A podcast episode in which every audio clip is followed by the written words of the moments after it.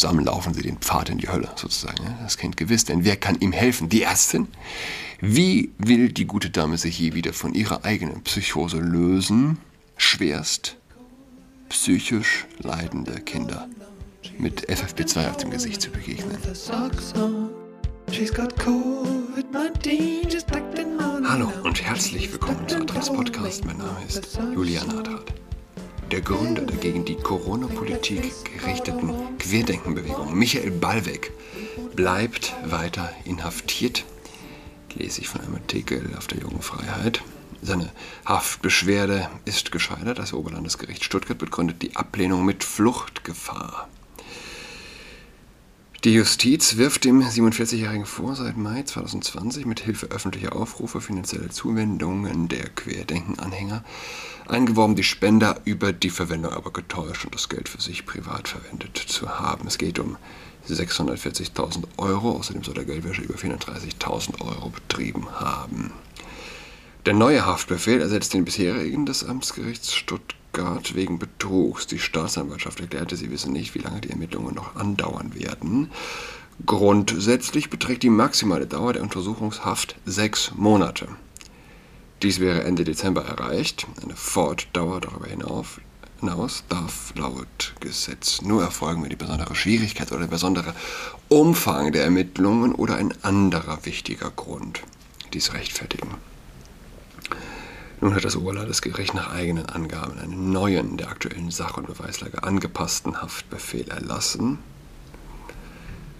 Die Justiz geht davon aus, dass sich Ballweg mit dem mutmaßlich betrügerisch erworbenen Geld ins Ausland absetzen wollte. Gut, mit 640.000 Euro kannst du jetzt auch nicht so den großen Reibach machen, sag ich mal. Ähm, aber lass mich zu was anderem kommen. Es ist ein bisschen mit verwandt. Ja? Der Lockdown war ein historischer Fehler. Die Querdenker hatten diesen Fehler doch zumindest verstanden. An einen Jungen muss Beke Kirschner manchmal noch denken. Ein Jugendlicher, der nie gern in die Schule ging, der während der Pandemie den Kontakt zu seinen Mitschülerinnen und Mitschülern verlor, viel Zeit im Internet verbrachte, auch dann zu Hause blieb, als der Lockdown längst vorbei war. Und der sich irgendwann nicht mehr vorstellen konnte, mit vielen Menschen in einem Raum zu sein, also wieder in die Schule zu gehen. Äh, zweimal hat er in den vergangenen Monaten versucht, sich das Leben zu nehmen, sagt Kirschner. Sie ist Psychiaterin im Vivantes Klinikum Klinikum in Berlin-Friedrichshain. Eine 36-jährige Frau mit blonden Locken, die auch dann fröhlich wirkt, wenn sie Trauriges erzählt. Der Junge ist eine ihrer Patienten. In diesem Krankenhaus übrigens ist mein Jüngster geboren. Ein hässliches Krankenhaus. Ein liebloses, staatliches Ungetüm, so mein, meine bisherigen Eindrücke. Die Notfälle sind jetzt Alltag ist der Artikel äh, der Zeit überschrieben. Und äh, mich hat gestern noch mal jemand darauf hingewiesen. In meinem Podcast hört man oft Sirenen. Ich hatte letzte Woche einen Freund zu Besuch, der hat den ganzen Abend über die Sirenen gezählt. Immer wieder ist er plötzlich hochgeschreckt. Schon wieder? Merkt ihr es? Ist doch mehr geworden, oder? Ich kann es ehrlich gesagt nicht sagen. Ich bin froh, wenn ich es schaffe, Mittellärm auszublenden. Aber der Freund wohnt in Charlottenburg und er sagt, dort komme es ihm auch mehr vor. Klar ist, immer mehr Kinder brauchen einen Platz in Jugendpsychiatrien, viele davon mit Depressionen oder Essstörungen. Seit Beginn der Corona-Pandemie werden Kinder und Jugendliche häufiger und schwerer psychisch krank als früher. Besonders Depressionen und Angststörungen, aber auch Essstörungen kommen jetzt bei ihnen mehr vor. Durch die Lockdowns waren die Schulen geschlossen, Sportkurse fielen aus, man konnte keine Freundinnen und Freunde sehen. Eltern übersehen häufig, wenn sich ihr Kind verändert, sagt die Psychiaterin Kirschner. Normalerweise falle es zunächst in der Schule auf, wenn ein Mädchen beispielsweise stark abnehme auch wenn ein Kind zurückgezogener und stiller wird. Irgendwann depressiv oder sogar suizidal bekämen es meist die Mitschülerinnen und Lehrer als erstes mit.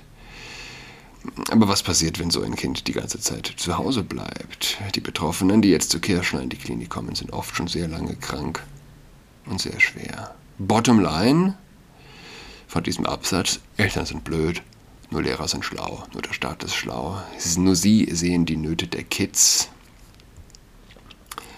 Dass es der Staat war, der den Kindern die sozialen Kontakte genommen hat. Kein Wort dazu. Ja. Im Übrigen war ich, was den Lockdown angeht, äh, die Schulschließungen zumindest, äh, ein großer Fan. Und äh, wie bitte? Die Schulschließungen fand ich gut. Nicht die Schulschließungen sind das Problem, sondern Einzelkinder sind das Problem. Denn das ist wirklich, ich sag mal, also wieder natürlich, ein Einzelkind zu sein in Zeiten des harten Lockdowns, dann noch Eltern zu haben, die Covid-gläubig sind, sich also mit niemandem zu treffen, niemanden einladen, draußen Maske tragen, keine Geschwister haben, das ist die Hölle. Aber die Familie mit drei Kindern oder mehr, die regelmäßig Freunde zu sich einlädt und die Kinder mit ihren äh, Geschwistern spielen können, ohne den morgendlichen Stress, ohne Bringen und Abholen ohne dass die Kinder acht, neun, zehn Stunden in den Einrichtungen sind. Schule, tatsächlich Unterricht. Schule bedeutet ja oft nur dreieinhalb Stunden oder vier. Was viele Eltern, ich zumindest auch während des Lockdowns, bemerkt habe, die grottenschlechte Bildung. Ja? Viele haben bemerkt, dass die Schule in vielen Fächern in erster Linie Beschäftigungssekte ist, nicht Bildungsort, Viele Schüler konnten mit zwei Stunden konzentrierter Arbeit äh, äh, die, die sechs Stunden Beschäftigungssekte weit übertreffen. Man darf nicht vergessen, wie viel Zeit in der Schule drauf geht auf schlicht und ergreifend Müll labern und Kinder ideologisieren. Ideologisieren ist schwieriger, wenn die Kinder nicht in der Schule sind. Was mir auch aufgefallen ist. Äh, es hat, uns hat es nicht nur einmal gegeben. Lehrer waren morgens um 8 noch nicht am Laptop und nicht anwesend, selbst wenn es verabredet war. Aufgaben waren nicht zur vereinbarten Zeit äh, geschickt. Es war schlicht ein Drama. Und die Schule, von der ich rede, gilt als eine sehr gute Schule auf dem Prenzlauer Berg. Warum? Warum ist das so? Weil sie sich selbst von einem Bildungsauftrag schon längst weit entfernt haben. Lehrer haben die Schüler verraten. Das tun sie noch immer. Und kein Verrat wiegt schwerer. Nicht der der Journalisten, nicht der der Ärzte. Der der Ärzte ist damit verwandt. meine, hätten, Ärzte, hätten Journalisten, hätten Lehrer vielleicht nicht. Lehrer und Erzieher, die eine Tür bilden, Türsteher für Erstklässler, die die Kinder jeden Morgen nicht reinlassen vor dem Gebäude, wenn sie nicht die Maske, wenn nicht die Maske fest sitzt. Warum hassen Lehrer und Erzieher so sehr Kinder? Habe ich auch mal, ich glaube, ich weiß es nicht, im Podcast bestimmt gefragt. Erzieher hassen Kinder, glaube ich, noch mehr. Je kleiner, desto krasser ist der Hass der Angestellten der Betreuungseinrichtungen auf ihre Schützlinge.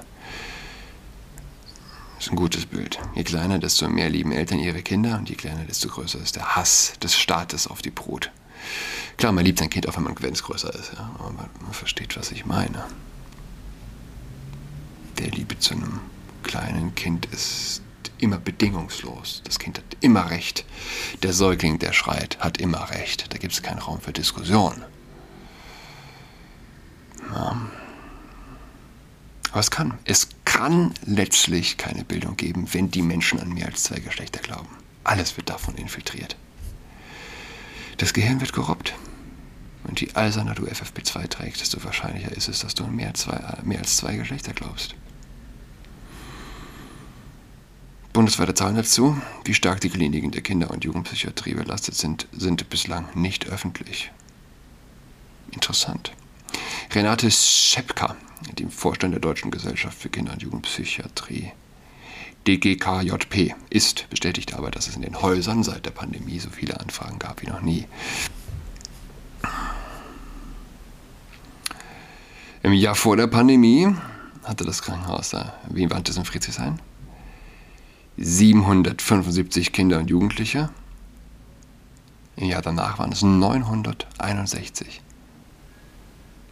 Außerdem gibt es nach Angaben der Klinik nun 30 Prozent mehr junge Menschen in intensiver stationärer Behandlung als vor Corona. Heißt Betreuung rund um die Uhr von mehreren Fachleuten.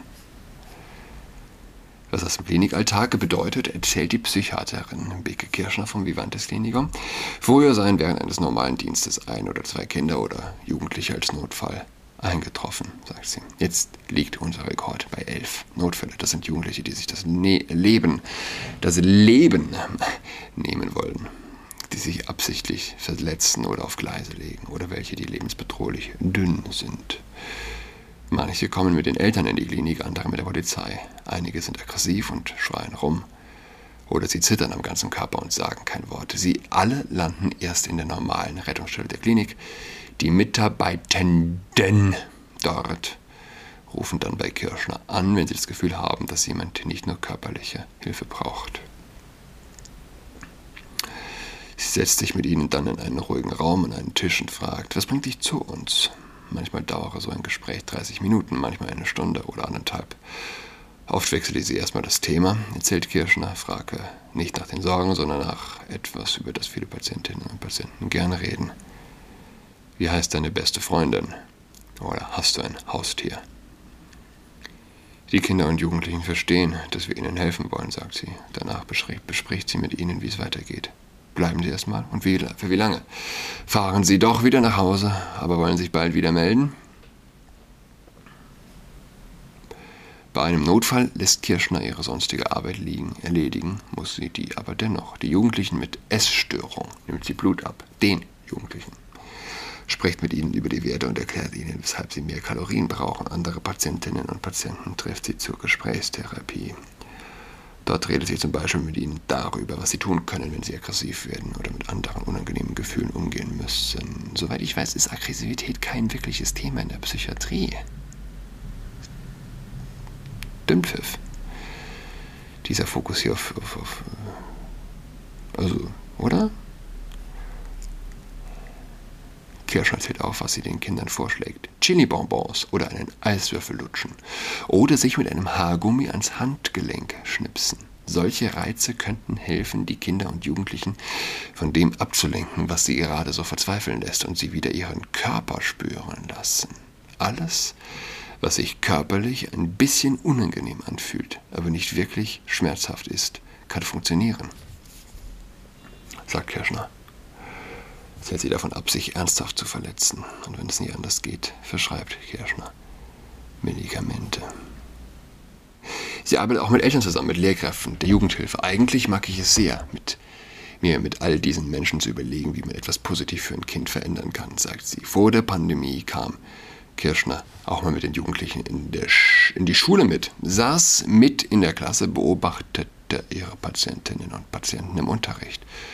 Das fiel während des Lockdowns völlig weg, aber selbst jetzt, wo die Schulen wieder offen sind, sind solche Besuche für Kirschner kaum möglich. Überall fehlt die Zeit. Auch in anderen Momenten spürt Kirschner, dass ihre Arbeit komplizierter geworden ist. Sie erzählt von einer psychotischen Patientin, die plötzlich ihre Medikamente verweigerte. Sie hat mir vorgeworfen, sie vergiften zu wollen, bis Kirschner ihre FFP2-Maske abnahm und die Jugendliche ihr ganzes Gesicht sah dann hat sie mir wieder vertraut.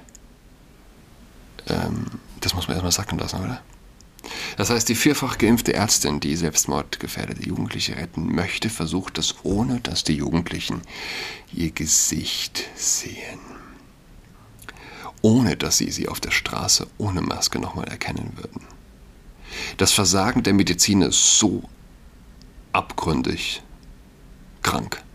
Man muss sagen, wie es ist. Diese Ärztin ist krank. Wahrscheinlich glaubt sie selbst an mehr als zwei Geschlechter. Wahrscheinlich glaubt sie an. Äh, also, wahrscheinlich glaubt das selbstmordgefährdete Kind das auch. Und zusammen befinden sie sich auf einem Weg. Zusammen laufen sie den Pfad in die Hölle, sozusagen. Das Kind gewiss, denn wer kann ihm helfen? Die Ärztin? Wie will die gute Dame sich je wieder von ihrer eigenen Psychose lösen? Schwerst psychisch leidende Kinder mit FFP2 auf dem Gesicht zu begegnen. Mama, Mama mia. Was sie jetzt nicht mehr schafft, den Papierkram, wie sie es nennt. Arztbriefe, die zusammenfassen, wer der, äh, wie der Krankheitsverlauf und die Behandlung abgelaufen sind. Die muss sie eigentlich schreiben, wenn jemand entlassen wird. Sie verfasst sie nun später irgendwann zwischendurch und schickt sie nach. Kirschner arbeitet nach eigenen Angaben 60 bis 70 Stunden die Woche. Vier bis fünfmal im Monat übernimmt sie Wochenend oder Nachtdienste. Wenn sie nachts arbeiten muss, fängt sie um 12.30 Uhr mittags an und geht erst wieder am folgenden Morgen um 9 Uhr. An dem Abend ist sie als Ärztin für alle vier Stationen der Kinder- und Jugendpsychiatrie zuständig. Für etwa 60 Patientinnen und Patienten, die in dieser Zeit eigentlich schlafen sollten. In dieser Zeit organisiert sie Untersuchungen, berät sich mit anderen Fachbereichen oder versucht doch mal den Papierkram zu erledigen. 60 bis 70 Stunden die Woche. Es liegt natürlich äh, nahe zu sagen, hättet ihr Ärzte eine wissenschaftliche Grundskepsis an den Tag gelegt, hätten Politiker sich vielleicht auch nicht allzu leicht hinreißen lassen zum größten Fehler der Menschheit namens Lockdown. Hättet ihr Ärzte eine wissenschaftliche Grundskepsis bewahrt, hättet ihr jetzt weniger zu arbeiten. Die Menschen wären gesünder. Man will es ja fast ihnen gönnen, ja. Jetzt bluten sie für ihr Versagen, sie tragen weiter acht Stunden am Tag oder sagen wir 60, 70 Stunden in der Woche FFP2. Aber das Elend, das sie auf die Menschen gebracht haben. Sie haben, sie haben Menschen sterben lassen und ihren Angehörigen verboten, sie zu sehen. Sie haben sie alleine, einsam sterben lassen. Das war die Medizin im Jahre 2021. Das ist die Geisteshaltung. Absolute Kälte. Das psychisch kranke Kind nicht dein Gesicht sehen zu lassen. Passt, passt gut in dieses Bild. Ich wünsche allen ein schönes Wochenende. Wir hören einander wieder nächste Woche am Dienstag. Goodbye. She's got COVID-19, she's tucked in all alone. She is tucked in toweling with her socks on. She's got COVID-19, she's tucked in all